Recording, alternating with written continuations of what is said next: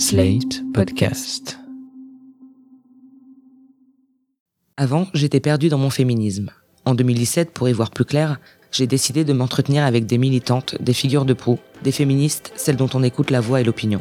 Ces interviews n'ont jamais été diffusées. Depuis, MeToo a tout chamboulé. Et un an et demi plus tard, je les ai recontactées pour savoir comment le combat féministe avait avancé. Je suis Sarah Koskiewicz et ensemble, nous allons revenir sur les 18 derniers mois avec Pénélope Bagieux, Ovidi, Elie Erlich, Noah Jansma, Madame Gandhi et Erika Lust. Vous écoutez 18 mois, MeToo, le féminisme et nous.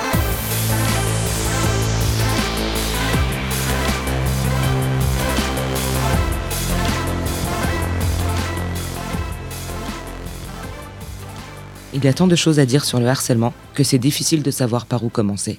Quand on parle avec les femmes, on s'aperçoit qu'elles subissent des abus dans tous les secteurs, dans tous les milieux socioprofessionnels, aussi bien en zone rurale qu'urbaine, depuis toujours et n'importe où. En novembre 2018, un an après MeToo, la Fondation Jean Jaurès publiait une enquête accablante. 86% des Françaises ont déjà subi au cours de leur vie une atteinte ou une agression sexuelle dans la rue, et 25% au cours de l'année écoulée. Noa Jansma est une photographe et une militante hollandaise qui a voulu dénoncer le harcèlement de rue qu'elle subissait quotidiennement. Pendant un mois, en 2017, elle a pris des selfies avec ses harceleurs et a créé le compte Instagram Dear Cat Colors. Une trentaine de photos pour quelques 300 000 abonnés. J'ai commencé ce projet parce que le harcèlement de rue était constant et ça me mettait mal à l'aise. Je savais que ça arrivait aussi à d'autres filles. Aucune de mes copines ne savait comment réagir dans ce genre de situation. Parce que quand on marche dans la rue et qu'on les ignore, ils peuvent dire tout ce qu'ils veulent sur nous sans conséquence. Mais quand j'ai commencé à vouloir lutter contre le harcèlement de rue, je n'ai jamais su comment faire. Et je ne sais pas. Ça me demandait trop d'énergie de démarrer une discussion avec eux et de leur expliquer que leur attitude était incorrecte. J'ai toujours pensé que ces hommes voulaient jouer avec moi d'une façon bizarre. Puis j'ai compris que je ne faisais pas vraiment partie du jeu. J'étais le jeu. Je n'étais pas un des joueurs, ils étaient les seuls à s'amuser.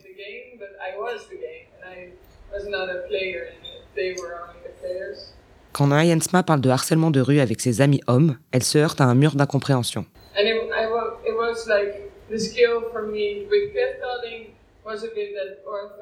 Il me faisait peur et je me sentais objectifiée ou apeurée ou très intimidée. Il y a longtemps, nous parlions de ce phénomène dans mon cours de philo. Et je me suis aperçue que toutes les femmes de la classe savaient exactement de quoi je parlais, et les hommes n'avaient aucune idée de ce dont on parlait. Ils pensaient que c'était un truc qui datait des années 70, ils ne me croyaient pas. C'était curieux, car le sujet les intéressait vraiment. Ils posaient des questions. Quel genre d'homme fait ça? Est-ce que c'est fréquent? Donc j'ai voulu leur montrer. Mais Noah n'a que 20 ans et le fait d'exposer ses harceleurs l'effraie.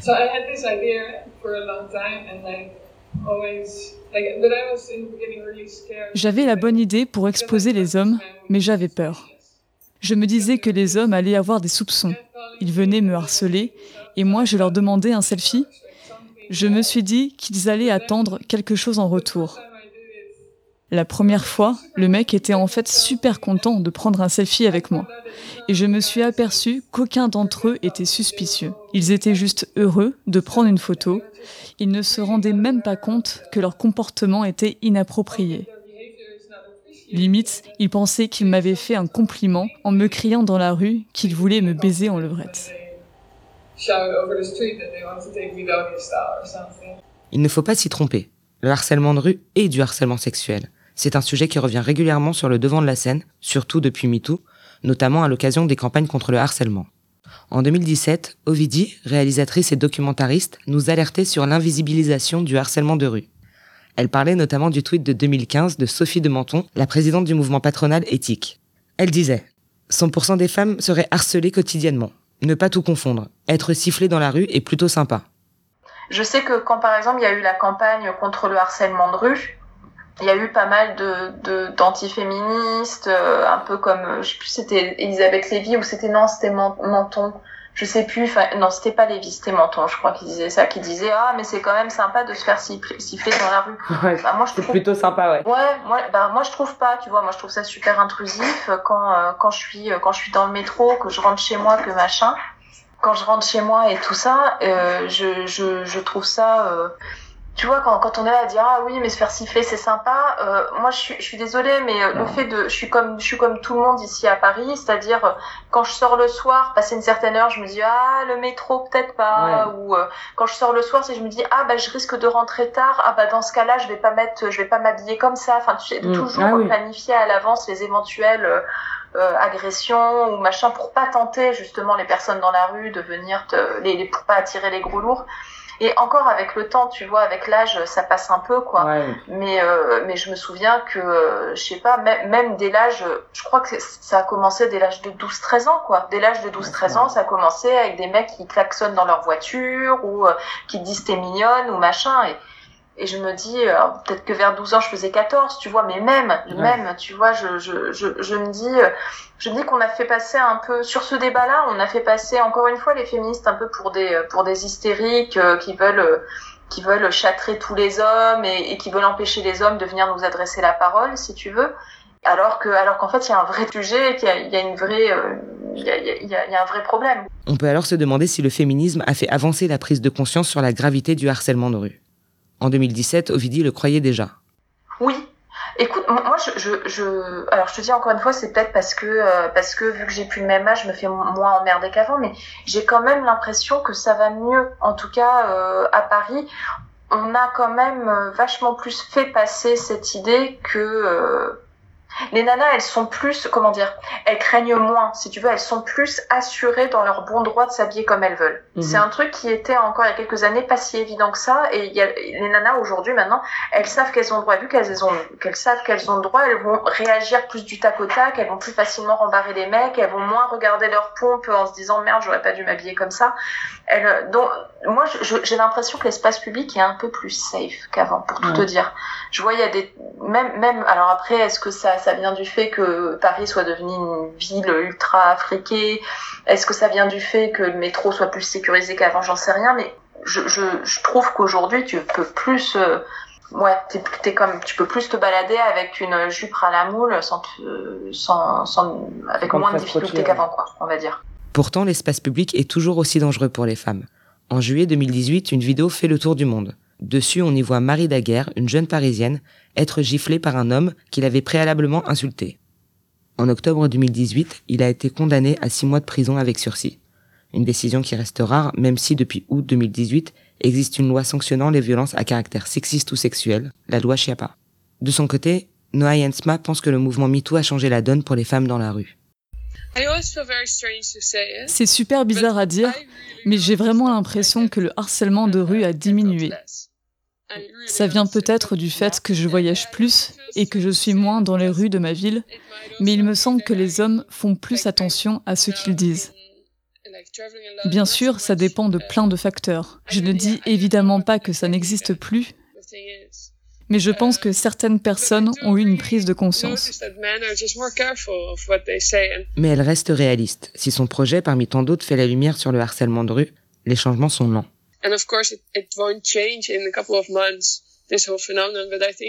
Bien sûr, ça ne va pas changer en quelques mois. Mais maintenant, on peut informer. Pas seulement les jeunes filles, mais aussi les jeunes hommes. Même si ces hommes ne harcelaient pas avant, il est clair que maintenant c'est un vrai sujet et que tout le monde doit en parler. Ils ne peuvent plus dire je n'ai jamais entendu parler de ça.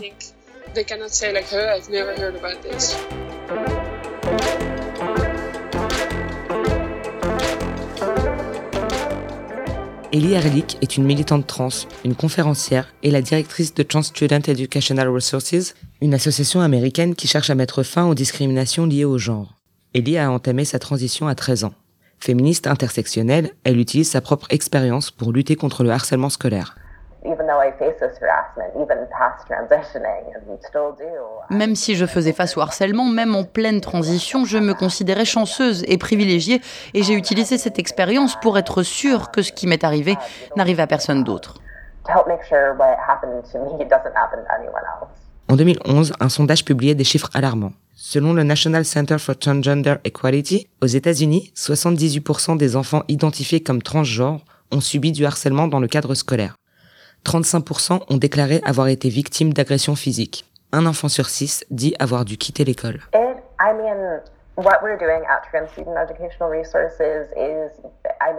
Ce que nous faisons à Trans Student Educational Resources est assez unique. Nous sommes la seule organisation à défendre autant les droits des trans. Nous avons toutes sortes de réactions face à notre travail. Nous faisons face à du harcèlement quotidien et des menaces de mort. Les gens essaient de trouver nos adresses, mais nous avons également énormément de soutien, particulièrement aux États-Unis. Une prise de conscience globale s'est faite dans notre pays concernant les transsexuels. Certaines lois ont récemment été adoptées au niveau national des États qui cherchent à interdire aux personnes transsexuelles les toilettes ou à nous permettre de nous refuser un emploi ou un logement en raison de convictions religieuses. Mais il s'agit en réalité de haine des transsexuels.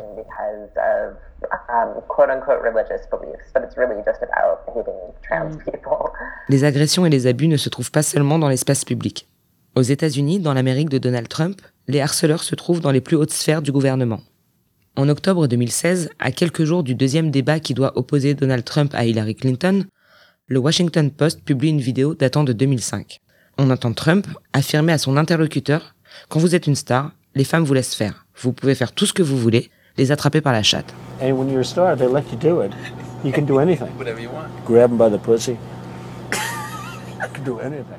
Dans les jours qui suivent, plusieurs femmes accusent publiquement Donald Trump de leur avoir fait des avances ou de les avoir agressées sexuellement en leur imposant des attouchements ou en les embrassant de force.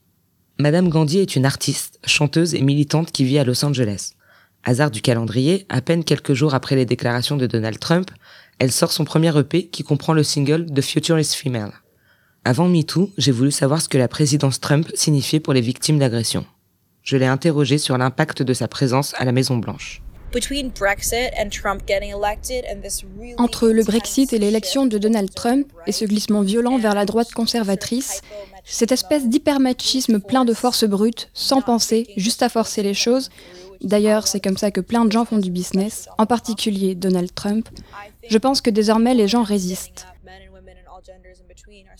Les hommes et les femmes et les personnes de tous les genres résistent et disent non. Non, nous n'aimons pas cette façon de gouverner, non, ce n'est pas agréable. Non, ce n'est pas inclusif.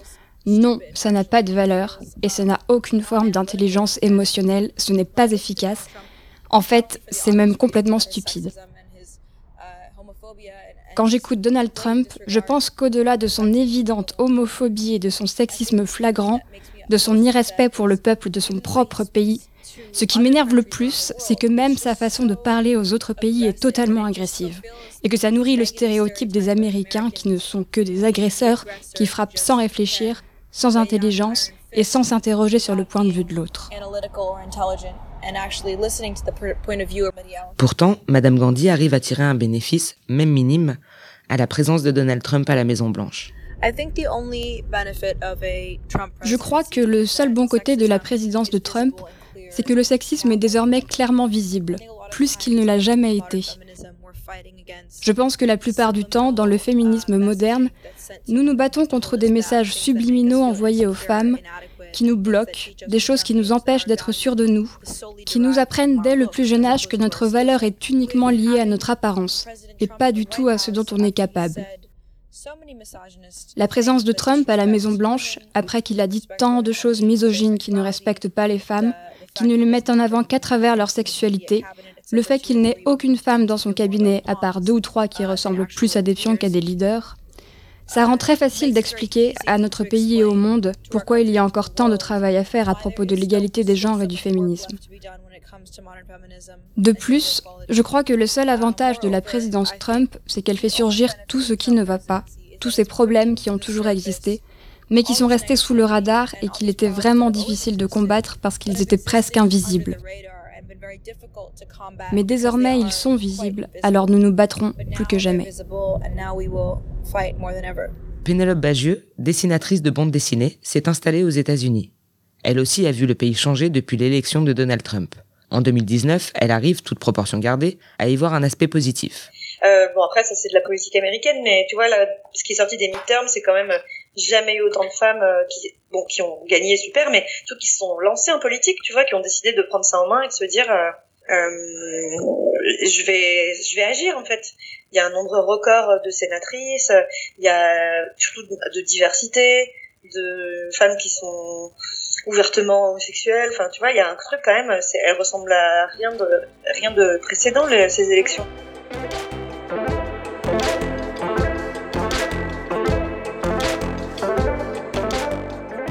Lors de nos premiers échanges, Donald Trump était dans sa première année de présidence, et le moins qu'on puisse dire, c'est qu'Ali Erlich, comme Madame Gandhi, accusait encore le coup. Madame Gandhi était dans la rue en janvier 2018 pour la Women's March, un tournant pour le féminisme américain et un pied de nez magistral au gouvernement Trump. On sait très bien quels droits reproductifs nous sont enlevés. Et je crois qu'une des choses les plus incroyables, c'est de voir la solidarité des différents groupes d'activistes, des différentes causes, qui se rejoignent pour se soutenir les unes les autres face à un ennemi commun.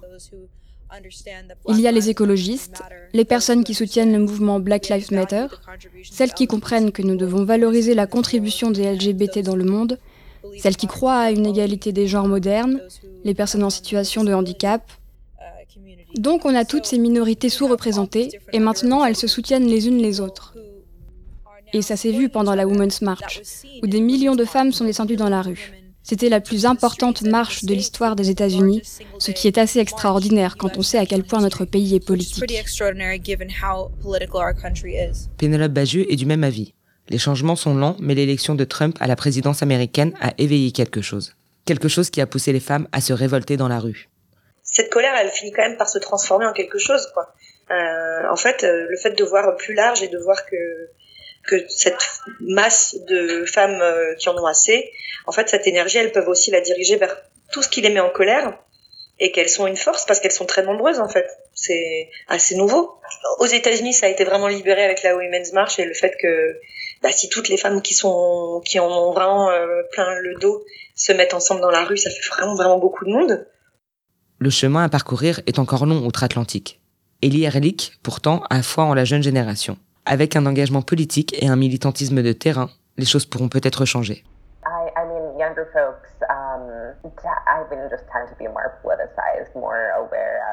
Je suis très déterminée et pleine d'espoir sur ce que notre génération peut accomplir, surtout en ces temps politiques assez sombres.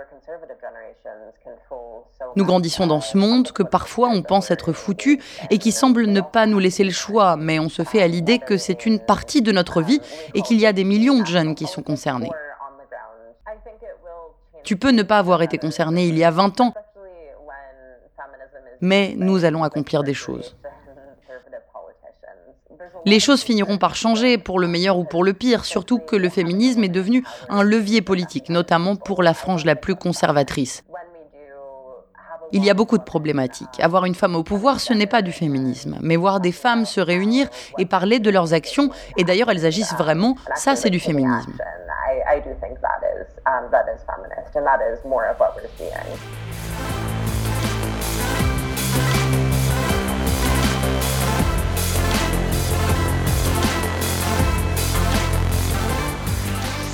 C'était 18 mois, MeToo, le féminisme et nous. Une série documentaire proposée par Sarah Kuskiewicz et produite par Slate.fr. Merci à Ovidi, Pénélope Bagieux, Noah Jensma, Erika Lust, Madame Gandhi et Ellie Erlich d'avoir répondu à mes questions. Merci à Marie Semelin, Léa Berdugo, Marie Peter et Léa Volbert pour le doublage. Si vous avez aimé ce podcast, n'hésitez pas à nous le faire savoir avec une pluie d'étoiles, 5 de préférence, et en en parlant le plus possible autour de vous.